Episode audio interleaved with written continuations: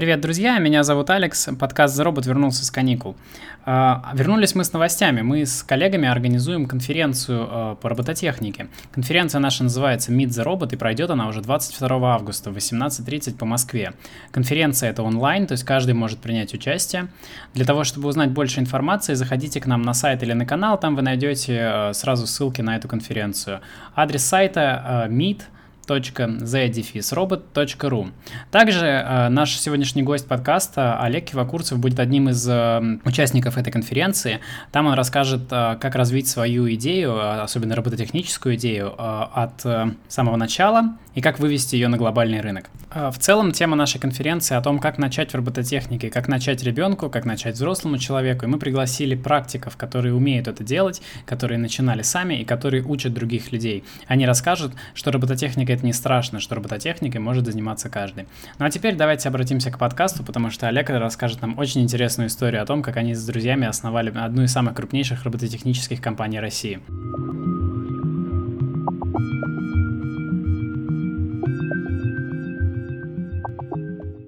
Добрый день. Сегодня у нас в гостях э, очень необычный человек. Это создатель э, и один из основателей компании Промобот, наверное, самой известной российской робототехнической компании, Олег Кивакурцев.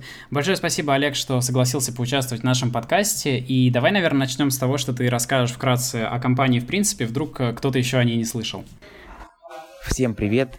Приветствую, Алекс. Спасибо большое, что пригласили принять участие в подкасте.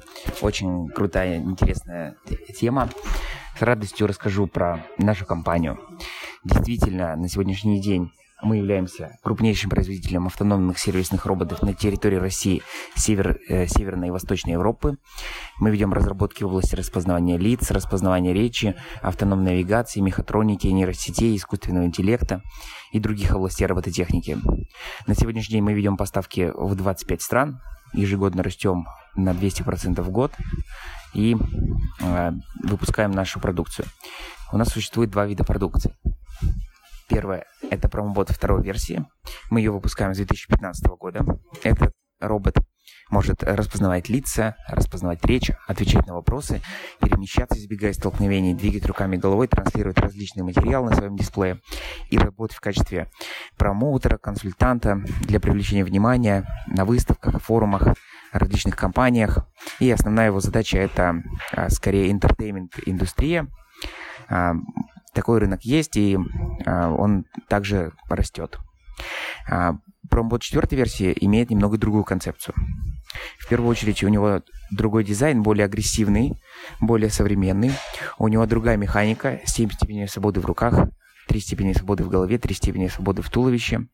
Он может в целом делать э, те же самые задачи, общаться с людьми на любые темы, отвечать на вопросы, э, распознавать лица, перемещаться, избегая столкновений а, транслировать материал на своем дисплее. Но самое главное, этот робот имеет открытую платформу и имеет SDK. Это означает, что он может встраиваться и интегрироваться во внутренние бизнес-процессы компании, интегрироваться во внутренние системы, интегрироваться со сторонними устройствами. И комплекс данных функций позволяет ему выполнять узкие бизнес-задачи. Например, если он работает в банке, он может интегрироваться с внутренней системой учета клиентов и при распознавании лица. Клиент, он может понимать, подключен у него тот или иной банковский продукт, и если не подключен, то может его предложить. Он может интегрироваться с системой электронной очереди и печатать талончик. Он может считывать паспорт, автоматически заносить его паспортные данные в договор и отправлять на печать. Человеку останется поставить только подпись. В ритейл-индустрии он может интегрировать систему учета товаров и а также в него можно дополнительно встроить диспенсер выдачи карт для бонусных программ различных. Может строить считыватель штрих-кодов и интегрировать в систему учета товаров. И при, при поднесении какого-либо товара робот может считывать штрих-код и давать его полные характеристики, срок годности, дату изготовления, место, где произведен данный товар и его описание. Он также может работать в музее, строить карту помещений, перемещаться от экспоната к экспонату, рассказывать про него. На данный момент у нас разработаны 4 индивидуальных практических кейса, которые мы масштабируем. Это кейс «Музейный гид», это кейс «Консьерж» для бизнес-центров и жилых домов, это кейс консультант для банковской отрасли, для ритейл-индустрии. И это кейс-лабораторный стенд для выполнения лабораторных работ в университетах и других учебных заведениях. У нас это не весь спектр э, кейсов, которые мы сделали. Мы сделали достаточно много, примерно э, около 10. Но на эти 4 мы делаем упоры и их масштабируем. Слушай, это очень, очень классно, то, что вы уже так сильно внедрили э, роботы именно в бизнес-процессы. Я вот даже видел недавно у вас на сайте новость по поводу того, что один из роботов стал сотрудником полиции. Это произошло в Казахстане, как я понимаю. Можешь рассказать об этом и как вот робот вписывается в такую работу? Что именно он делает в полиции? Да, действительно, у нас есть опыт создания робокопа, точнее индивидуально-практического кейса полицейский для Департамента внутренних дел Республики Казахстан. Это, пожалуй, один из наших самых интересных проектов, и совместно с ДВД мы его реализовали. А, значит, что входит непосредственно в опции промобота с индивидуальным кейсом полицейский? В первую очередь он ведет видеозапись 24 на 7 происходящего вокруг него. Э, специально в него дополнительно встроены два видеорегистратора с передней и задней части. И таким образом он 360 градусов а, а, вокруг себя снимает. Это очень полезная опция, потому что действительно у камер видеонаблюдения есть слепые зоны, а робот благодаря тому, что он может перемещаться, он эти слепые зоны может исключать и записывать происходящее на территории, где он работает. Вторая опция, которую мы реализовали, это интеграция с системой учета преступников Департамента внутренних дел Республики Казахстан. Таким образом, при распознавании лица преступника он обращается в базу, и при обнаружении а, робот отправляет сигнал в департамент полиции о том, что обнаружен преступник.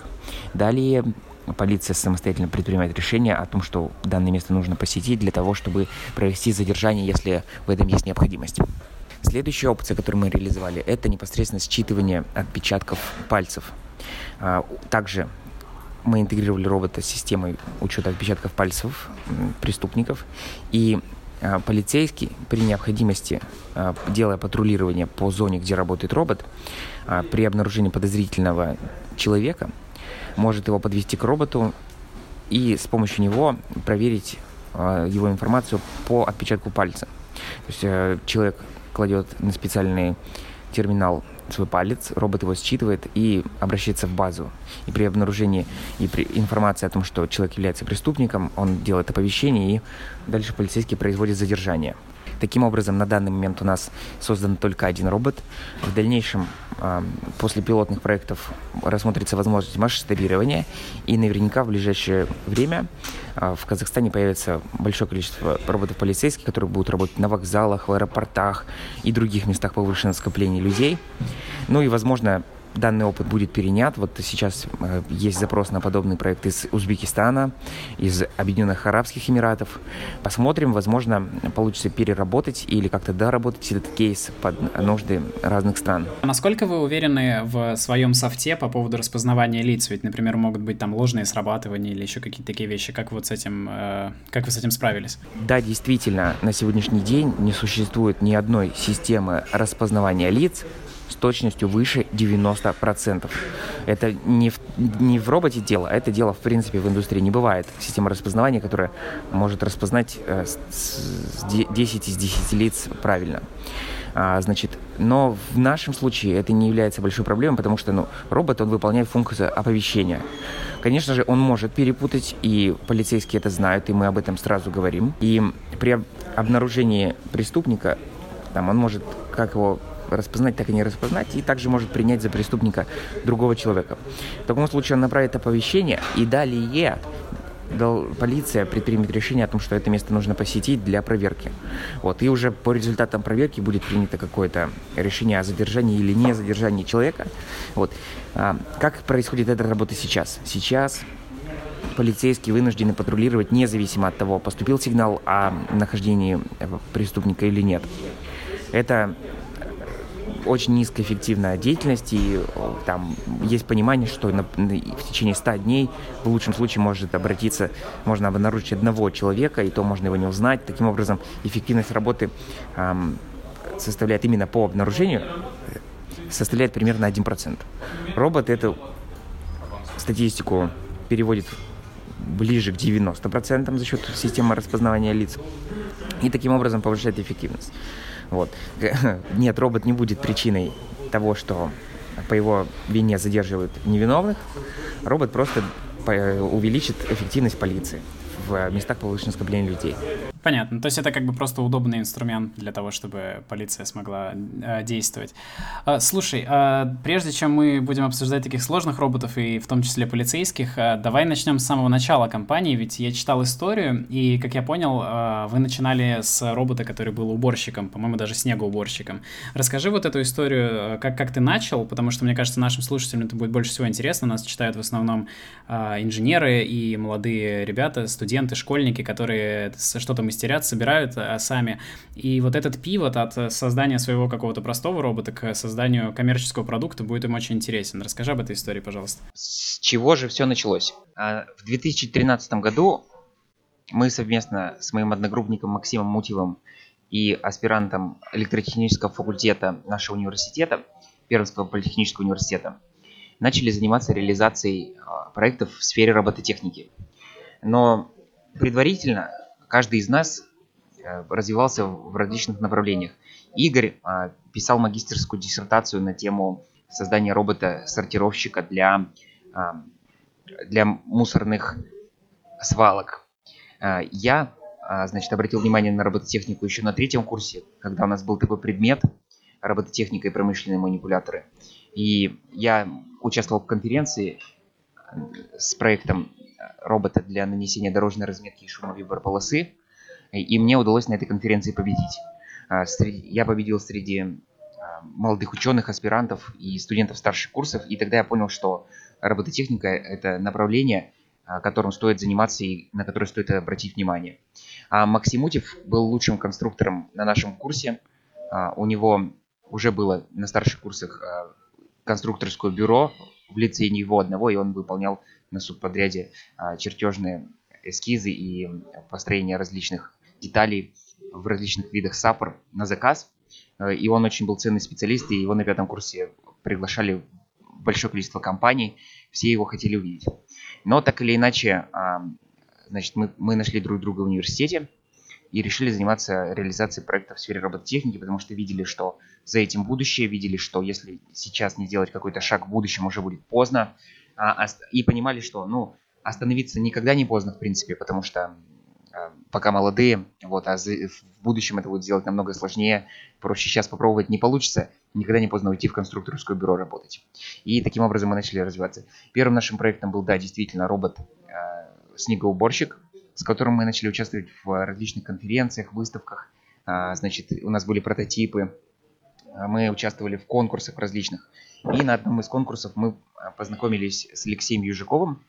А, он пришел выступить с напутственной лекцией про технологическое предпринимательство. На тот момент у него был большой опыт, он а, занимался системой автоматизации, диспетчеризации зданий, он интегрировал систему «Умный дом» в большое количество объектов.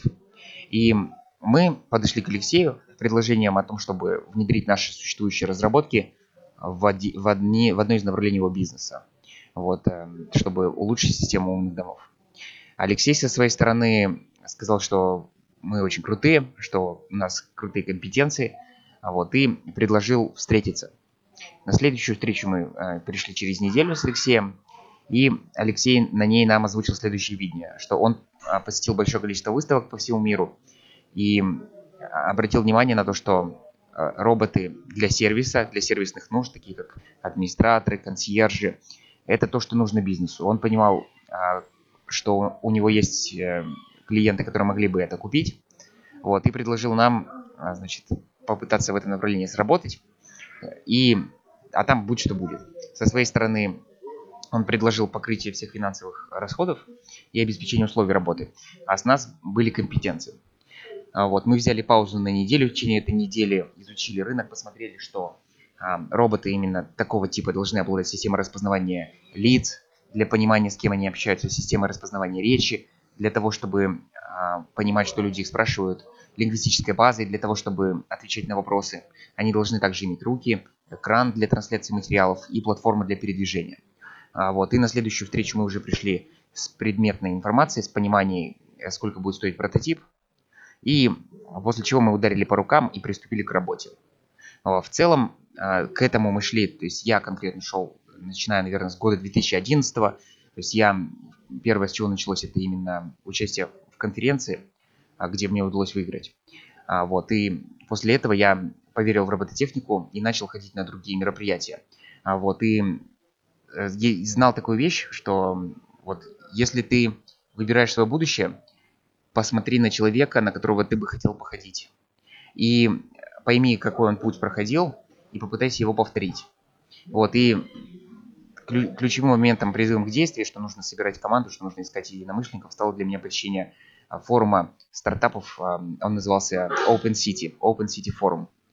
Вот, и на него приехали стартаперы со всей России, были представители фонда Runa Capital, был, были представители стартапа Lingvaleo, они рассказали свои истории, и я смотрел на этих людей, я видел, что это молодые люди, они ум, умные все, они все а, приехали на крутых автомобилях, говорят интересные вещи, они все горят и полны энергии. И тогда я понял, что да, действительно нужно делать свой собственный стартап в технологической сфере. И как раз таки вот в робототехнике а, тогда еще было очень все глухо, даже ну, сейчас более-менее как-то уже можно, э, может быть, 100 стартапов в России найти в сфере робототехники, тогда это были единицы. Вот, и а, после этого я начал э, смотреть различные проекты и искать команду. Вот, и, значит, начал читать про роботов, понял, что, э, наверное, стоит начать в робототехнике. Это с контроллера. Изучил, что есть такой контроллер, называется Arduino.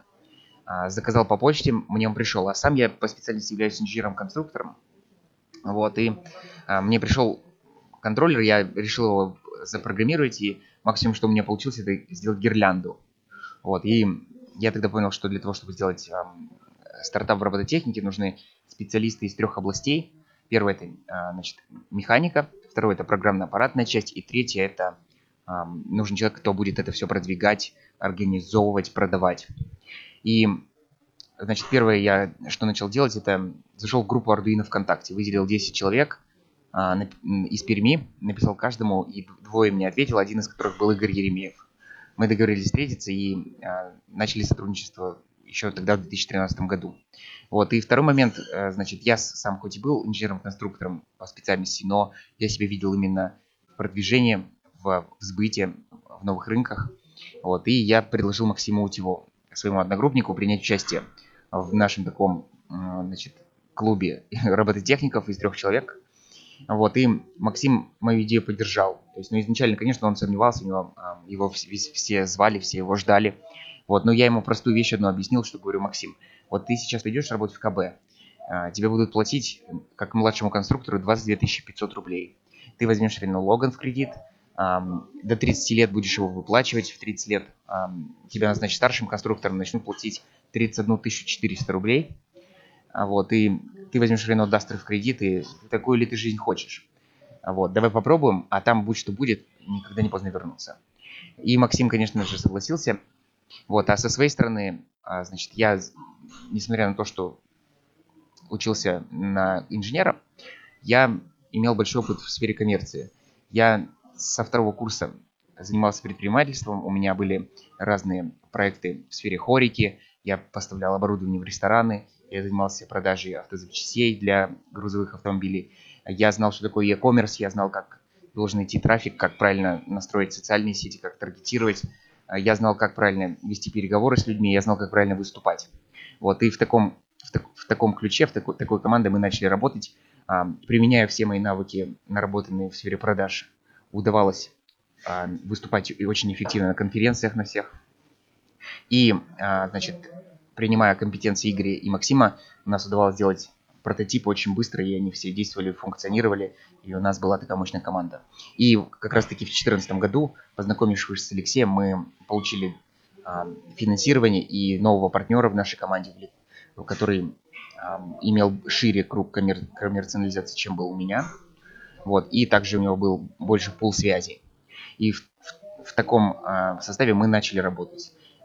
Первого промо-бота делали в течение четырех месяцев. Максим делал механику, Игорь делал программно-аппаратную часть, я занимался организацией. А, значит, работали мы в гараже на окраине города. Было работать эм, не очень комфортно. Дошел дождь, у нас текла крыша. Мы приходили на рабочие места, у нас были мониторы в воде. А вот, но тем не менее было необычно интересно. Вокруг нас окружали интересные люди. А, кто-то делал в, этих же гаражных кооперативах мебель, кто-то, у кого-то был автосервис. Все нам помогали, содействовали, подсказывали. И через 4 месяца мы сделали первый прототип робота Промобот. А, мы его представили впервые в одном из э, магазинов крупнейших в нашем городе и настроили на то, чтобы робот ездил и продавал розы.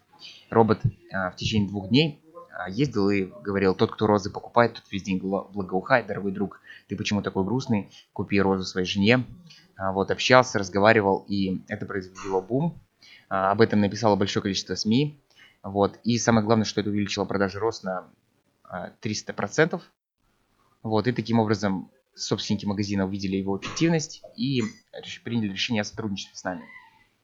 Далее в течение трех месяцев мы активно продавали, используя а, значит, партнеров Алексея, а, самостоятельно что-то пытались. И в течение еще трех месяцев нам удалось продать 10 роботов. А стоимость 10 роботов тогда там, получилась в районе 3 миллионов рублей, чуть больше. А на тот момент это бы приравнивалось к 100 тысячам долларов а 100 тысяч долларов, насколько все знают, это пассивные инвестиции. И таким образом мы получили пассивные инвестиции, не привлекая сторонний капитал, а заработав его самостоятельно. И у нас получилось а, начать производить роботов серийно. Конечно, это звучит достаточно легко, но продавать было крайне сложно. А, было сложно для людей достучаться, что роботы это сегодняшний день. Бывало, что мы звоним людям, а люди говорят, вы нам над нами прикалываетесь, вы, наверное, с радио звоните, да, вы нас разыгрываете.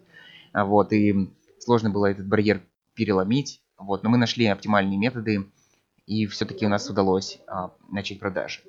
Вот, и, конечно же, с точки зрения производства тоже было множество проблем. А, там, мы с нуля освоили производство а, пластика, вот, начали делать роботов и их корпуса из стеклопластика. И до этого из нас никто с ними не работал, и а, бывало такое, что Максим приходил домой, а выдыхает воздух из легких, вот, а он, ему жена говорит, почему у тебя пахнет из э, отдыхания смолой, потому что в течение дня он делал корпус, и он дышал смолой, и смола настолько сильно оседала в легких, то что в течение нескольких часов еще потом он ее выдыхал. А, значит, и были проблемы и с электроникой, когда мы заказывали одни а, контроллеры, драйвера двигателей, у них были написаны а, в, даташите определенные параметры. А мы начали их тестировать, а их параметры переставали соответствовать данным, то есть ей приходилось перезаказывать, снова ждать, это потеря времени. А, значит, по механике тоже было много у нас а, моментов, которые изначально было сложно просчитать, а, но в целом мы справлялись и постоянно совершенствовали даже промоботы первой версии. Вот, и не тем не менее мы продолжали участвовать в различных мероприятиях, форумах, выставках. И в 2014 году мы стали лучшим индустриальным стартапом России, победив на конкурсе Generation S – мы привлекли тогда а, призовые деньги в размере 1 миллиона 250 тысяч рублей. И взяв годовой опыт производства серийного робота в промовод первой версии, мы смогли начать производство промоботов второй версии. Вот, если кратко, это был таков наш путь в робототехнику. И так начинался проект Промобот. Слушай, очень классная история, она очень складная, очень, очень интересно звучит. С, а, а вот вы начинали, допустим, в 3-4 человека, к чему вы пришли сейчас, просто для сравнения, сколько людей работает, а в каких помещениях вы работаете, а, какие объемы производства? А, значит, сейчас у нас работает 72 человека. Наши производственные площади на сегодняшний день это 600 квадратных метров.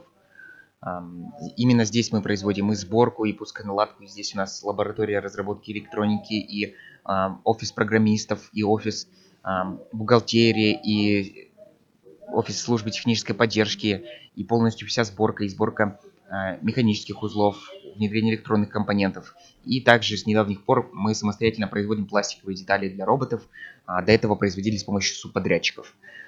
Значит, но в сентябре уже мы переезжаем на новые площади. Сейчас у нас 600 квадратов будет 2200. Мы отремонтировали старинный цех одного из производств. А, там когда-то производились электронные компоненты в городе Пермь. Сейчас, в принципе, будет тема близкая в том направлении. Это будет а, производство роботов. Большой труд мы сейчас а, прикладываем к тому, чтобы все настроить правильно. Мы делаем новую крышу, мы перезаливаем пол, мы делаем новые стены, вот, но новый дом промобота это будет, конечно, супер, супер место, это будет настоящая, настоящая база, штаб-квартира, и там все наши люди будут работать с радостью. В целом и сейчас, конечно, все работают с радостью, редко кто уходит с работы в 6 часов. Вот я, например, сейчас лежу в офисе, а я понимаю, что большинство сотрудников до сих пор здесь, а хотя у нас уже 6 часов. Вот, э, точнее 7-15. Вот, и, а, значит, но, конечно, уже тесно. Конечно, уже тесно, конечно, практически люди сидят друг на друге, и тут же, где сидят программисты, в 10 метрах сидят сборщики, а там, где сборка, это инструмент шумный, и нам уже тесновато. Вот, и будем, будем перебираться в ближайшее время вот, и работать станет покомфортнее.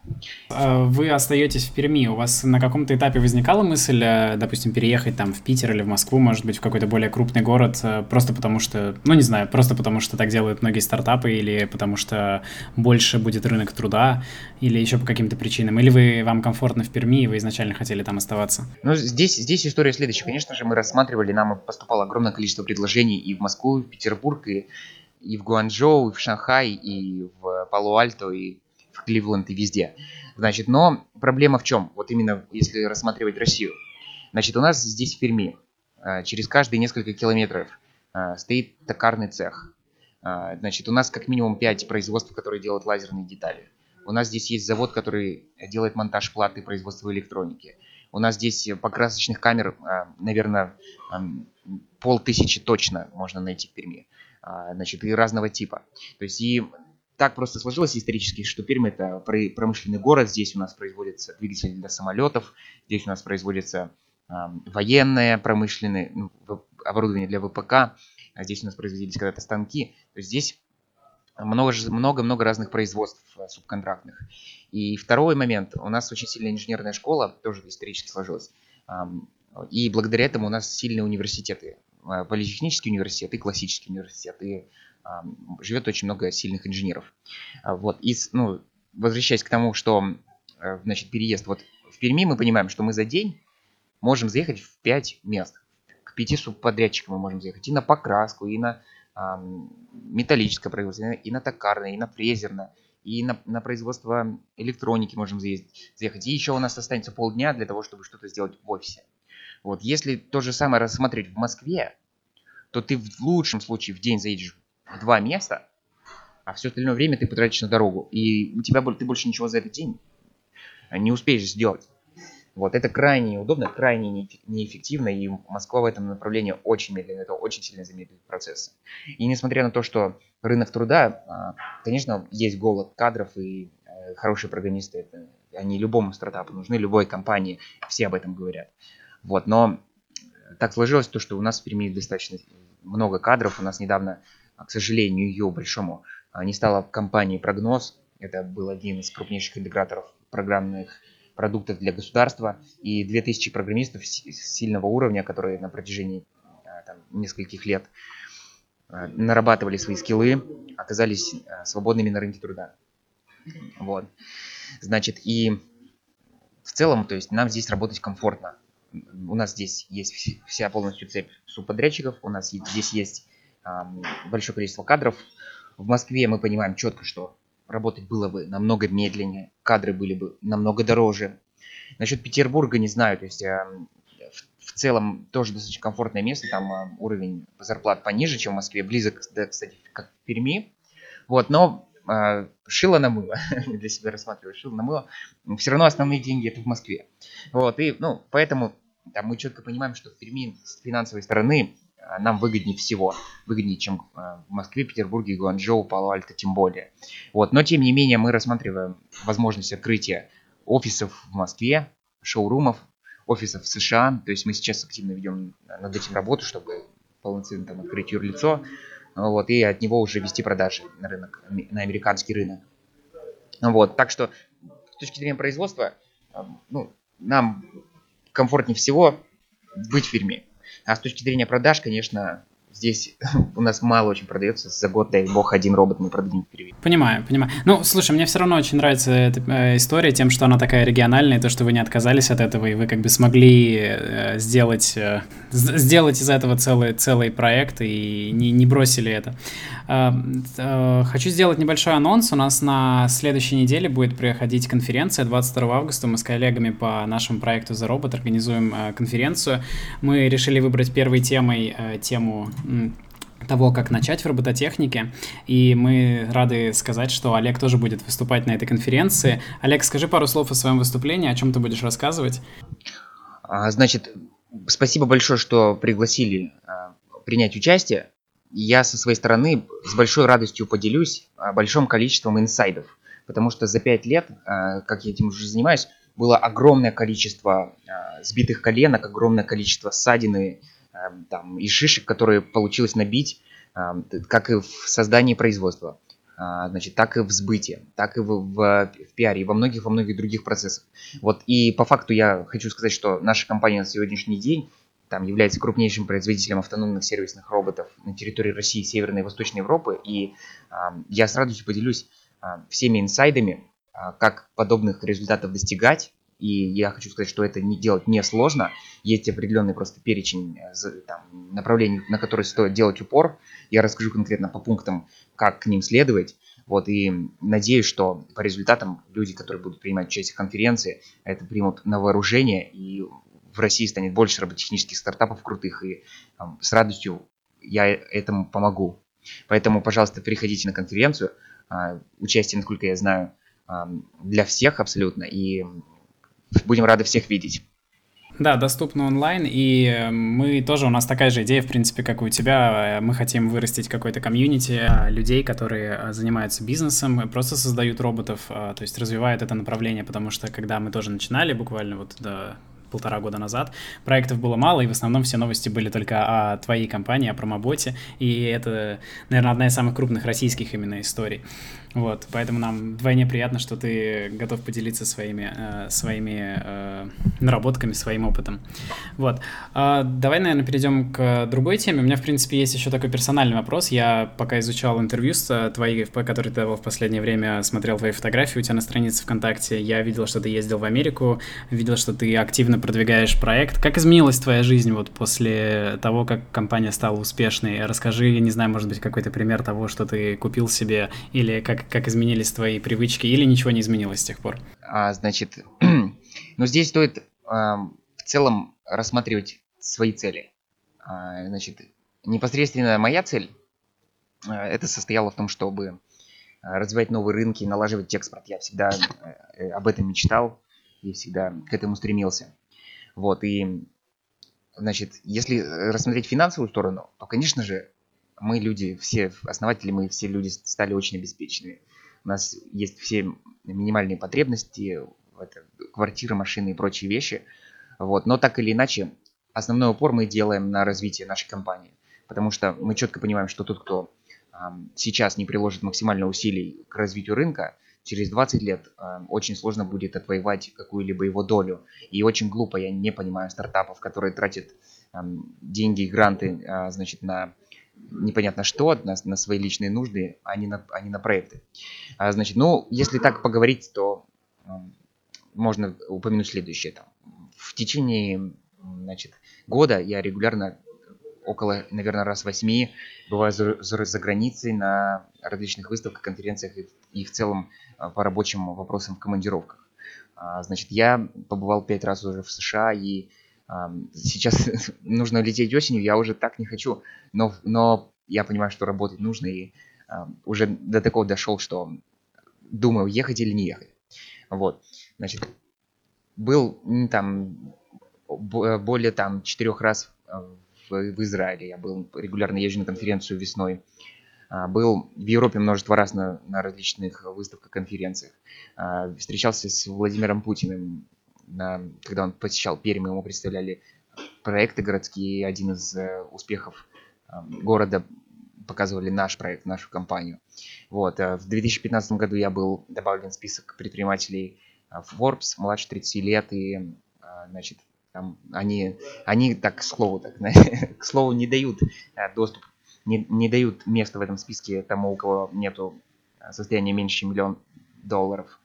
Вот, и множество, на самом деле, всего крутого, всего успешного, но я хочу сказать, что основная цель это вот самое большое, э, к чему мы стремимся, это именно понимание того, что мы делаем что-то нужное людям, то, что это применяется по всему миру, мы делаем что-то прорывное, мы открываем новые вершины, мы открываем новые моря, новые поля и новые рынки. Мы их не просто захватываем, мы их формируем. Вот, и каждый раз, когда приходит окончательный платеж за поставку, а вот, я испытываю огромнейший прилив эм, адреналина и положительных эмоций. И не в плане того, что это финансы подъехали, а в плане того, что логическое завершение эм, этапа произошло уже. Вот, и можно это сравнить, как когда в GTA San Andreas проходишь миссию, и у тебя над головой возникает надпись «Миссия выполнена». Вот это то же самое. Вот, и подобных челленджей, крайне интересных и а, крутых возникает каждый день. Там, и там каждый день это как новое приключение, каждый день это как эм, новый, новая серия фильма какого-то остросюжетного. И жить крайне интересно, заниматься этим очень круто. Вот, ну там, если в двух словах э, вспомнить э, последние истории, например, значит, э, была следующая история. Э, мы начали производить роботов в, ну, и начали внедрять, как это, в принципе, логично, начали внедрять в них литионные батареи. Это самый оптимальный тип батарей, он используется везде, в автомобилях, в, значит, в Теслах литионные батареи, в телефонах, в ноутбуках ну, потому что у них очень большая емкость, а, маленький вес и а, большое количество циклов заряда-разряда и а, большая долговечность и низкое время заряда. То есть они мало медленно, то есть они быстро заряжаются, медленно разряжаются. Вот, но после того, как Galaxy S7 начали взрываться в самолетах от перепада высот, то есть была проведена значит, комиссия, и они запретили перевозить эти батареи в самолетах. А у нас все роботы на таких батареях. И у нас раз и моментально просто взял и, и встал вопрос вообще экспорта в целом, потому что у нас всегда идет авиадоставка. Авиадоставка, она дешевле, чем море в тех объемах, которые поставляем мы. И что делать? То есть, а мы робота продали, и, и как быть? Вот, и там, мы ничего не нашли другого способа, кроме как, а, значит, мы прочитали то, что можно сделать, перевозить роботов, э, перевозить батареи в составе каких-либо устройств, мы изобрели устройство для замер... якобы для замерения заряда батарей. Вот, сделали металлическую а, значит, коробку, циферблат, кнопку. Внутрь положили батарею. И, значит, я сел в самолет и, на... и повез а, батарею в багаже. Вот, а это было, на секундочку, э, это был, было 4 перелета, точнее даже 5. Это Пермь-Москва, Москва, а, значит, Париж, Париж, Атланта, Атланта, Лас-Вегас. Вот такой у меня был путь. 5 перелетов. И я каждый раз, когда там садился в самолет, я пытался, значит, заснуть, и, и мне снилось то, что самолет взрывается, потому что не просто это же так запретили. Вот, и вот, вот такой был интересный опыт. Но в целом там, я хочу сказать, что все долетело успешно, все, все абсолютно безопасно, никакого намека даже на а, что-то, на какую-то неполадку, на взрыв. Вот, все при, пришло прекрасно, и в целом мы контракт выполнили. В дальнейшем мы нашли, как э, этот закон э, по-правильному его исследовать, как правильно транспортировать, мы разобрались. Вот, но в срочном порядке такую вещь предпринять, это было очень рискованно, и там это был настоящий челлендж для нас. И вот с таки, таких вещей, ну, их как бы крайне много, там они возникают каждый день. Каждый день что-то нужно придумывать, каждый день что-то нужно э, искать, что-то что делать, и это очень круто, это очень заряжает. Я поздравляю тебя с твоим успехом. Я, я уверен, что ты добьешься еще много всего, но даже на том этапе, который есть сейчас, это очень-очень внушительно звучит. Такой вопрос. Э, расскажи, вот, э, поскольку ты занимаешься именно продвижением бизнеса, расскажи основные вот вопросы, которые задают владельцы бизнесов, которые покупают промобота. То есть, как бы они сразу, безусловно, хотят его купить, просто потому что у него уже есть имя свое, или у них все-таки существуют какие-то сомнения, и вы как-то работаете с этими сомнениями. Какие-то основные сомнения, потому что я думаю, это будет полезно для многих э, стартапов, которые пытаются работать в сфере робототехники, потому что в основном люди встречаются со скепсисом, когда они слышат про каких-то роботов, которые что-то будут делать. Угу. Значит, у любого нового продукта, у любой инновации есть свой путь. Первое, это кто покупает, это early adapters, это ранние пользователи, это... Ой, нет, я немножко... Это вторые. Первые, кто покупает, это мечтатели. Вторые, это early adapters, ранние пользователи. А, значит, третье это масс-маркет, широкий рынок, а четвертое это скептики.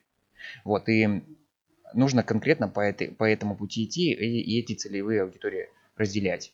Вот непосредственно вообще в целом индустрия робототехники, сервисные роботы, бытовые, домашние, вот они сейчас находятся на, на том уровне, когда большинство покупок совершают мечтатели, так называемые dreamers. Это люди, а, которые, значит, у которых поп-культура на протяжении десятилетий формировала понимание, то, что роботы придут в нашу жизнь. Они смотрели фильм «Терминатор», они смотрели фильм «Я робот» и множество-множество разных других. Вот, и им нравятся роботы, и они ищут, э, чтобы такое себе купить. Вот, и, значит, ну, первое, что стоит там обращать внимание, это таргетироваться именно на них. Эти люди а, очень много приходят из таких каналов, как СМИ, как статьи, как эм, телепередачи, как там, различные эм, публикации и так, и так далее. С YouTube много приходит. Вот. Значит, вот для того, чтобы с этим э, сегментом работать, нужно именно такие каналы использовать.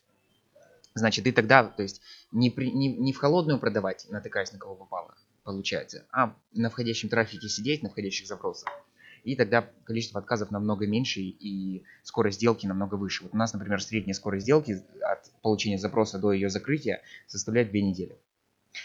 Значит, вот, ну, потому что мы понимаем, как сегментировать входящий поток и где его брать. Значит, вот, ну, идя дальше, то есть, вот, какие мы сталкиваемся с возражениями. Первое, цена высокая.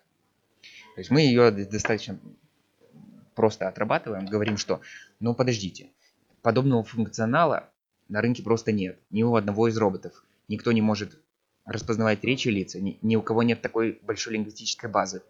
И ни у кого нет такой активной мехатроники. Ближайшее решение, которое можно найти в нашем сегменте, это стоимость 50 тысяч долларов.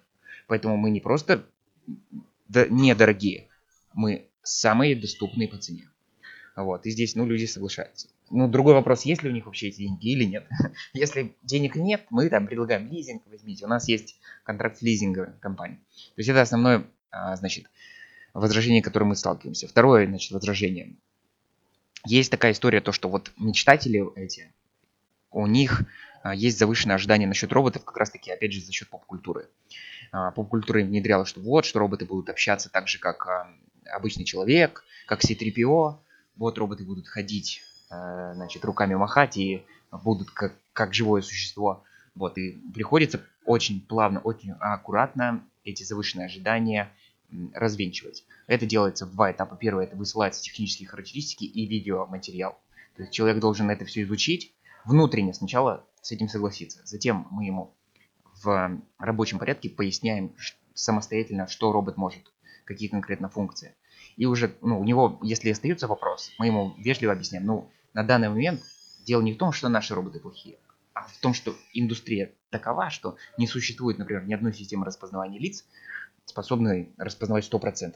Не существует ни одной системы распознавания речи, которая может одновременно фильтровать 4 языка.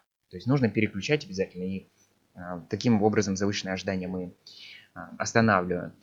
Вот, и, ну и большой, самый, самый большой главный вопрос, то есть самое большое Эм, преграду, которую приходится преодолевать, это люди до сих пор не верят и, и, пожалуй, боятся того, что роботы это уже сегодняшний день. Они думают, что вот это будет в далеком будущем, а не сегодня. Так вот, эм, таким образом, то есть это они относят себя либо к классу скептиков, либо к классу масс-маркета. Вот. Значит, и нужно нам их превратить либо как минимум мечтателей, или хотя бы в early adapters. Значит, как мы с этим работаем? У нас сейчас есть эм, большой спектр промо-материалов. Это видеоматериалы, презентации, это, э, значит, описание, это фото, э, где конкретно рассказывается, что робот может, в каких конкретных компаниях это привлекается с конкретными кейсами. Вот, и, э, значит, все это мы основано на ценностном предложении. То есть ценностное предложение промобота звучит следующим образом. Промобот – автономный сервис на робот для бизнеса, он может общаться с людьми на любые темы, распознавать лица и речь, перемещаться, избегать столкновений, э, двигать руками головой, транслировать различный материал на своем дисплее и интегрироваться в различные процессы э, взаимодействия с системами и сервисами и таким образом повысить качество обслуживания, лояльность, финансовые показатели и позволить сэкономить на э, персонале или дополнить его. Вот. И вот это ценностное предложение, которое формирует запрос и формирует решение проблем в различных сегментах бизнеса, оно как раз таки превращает э, скептика в в мечтателя или в early adapter, в раннего пользователя. Вот благодаря тому, что мы объясняем, как это работает с конкретными примерами. Вот, вот этот барьер преодолевая, значит, что роботы это невозможно, это будущее. У человека внутренний триггер возникает, включается, что ой, а я, знаете, я смотрел Терминатора, ой, а знаете, я 20 лет назад смотрел мультик Трансформер, блин, это же было так круто. И у него уже начинает просыпаться а, внутренние чувства положительных эмоций. И здесь уже мы работаем на втором этапе, уже начинаем там, идет ценностное предложение другого типа в зависимости от его потребностей, и мы его перетаргетируем. Вот примерно таким образом три основных а, возражения, которые нам стоит преодолеть. Вот, и таким образом можно, в принципе, любой проект упаковать. Я об этом более подробно расскажу на конференции, на предстоящей, прямо по пунктам, где, что и как. И я думаю, что это обязательно нужно применять в продаже любых роботов. И это работает абсолютно во всех странах. Мы вот проверяли, делали большое количество тестов, и есть четкое понимание, что а, у людей в головах абсолютно одно и то же. Что в США, что в России, что на Ближнем Востоке, что в Азии. Все одинаковое, все работает по одним и тем же механизмам, и все это преодолевается, все, все везде продается. Класс, супер. Мне очень, очень прям приятно это слышать, что вы справились с этой проблемой, потому что я знаю, что это большая проблема убедить людей в том, что робот действительно нужен, и они найдут тысячу причин того, что это там дорого не нужно. Но, тем не менее, будущее должно, должно как-то приближаться, и кто-то должен его двигать. Тоже, наверное, такой более легкий личный вопрос. Э, у тебя есть какие-то еще роботы? Не знаю, может быть, робот-пылесос дома или еще что-то, что ты, что ты еще используешь? Или ты все время посвящаешь промоботу? Смотря что считать домом. Я домой прихожу только спать. Значит, дома у меня, ну, единственное, что из технологий, это Smart TV. Но я еще пока не успел, я вот недавно въехал. Вот, еще пока не придумал ничего крутого. Вот, в основное, основное свое время я при, провожу, конечно, на работе. Но на работе у нас куча всего крутого. Вот сейчас я стою, а мне робот руками машет с четырех сторон. Вот у нас автоматическое включение света, автоматический нагрев воды, у нас автоматические ворота с распознаванием лица. А у нас эм, много крутых технологий, которые мы где-то сами делаем, где-то существующие внедряем. Вот, колонка у меня есть Amazon Echo. Э, тоже интересная вещь, вообще крутая. А, Яндексовскую пока не купил, но мне Echo потому что нравится. Я еще пока не, не, не дошел до Яндексовской. Ну, вроде как говорят, круто. Вот, а так бы, да, а так бы я хотел, я бы все, хотел себе гироскутер. У меня был, как-то очень нравилось. Но потом что-то куда-то он делся, забрали. Вот, думаю, летом настанет следующее, там посмотрим.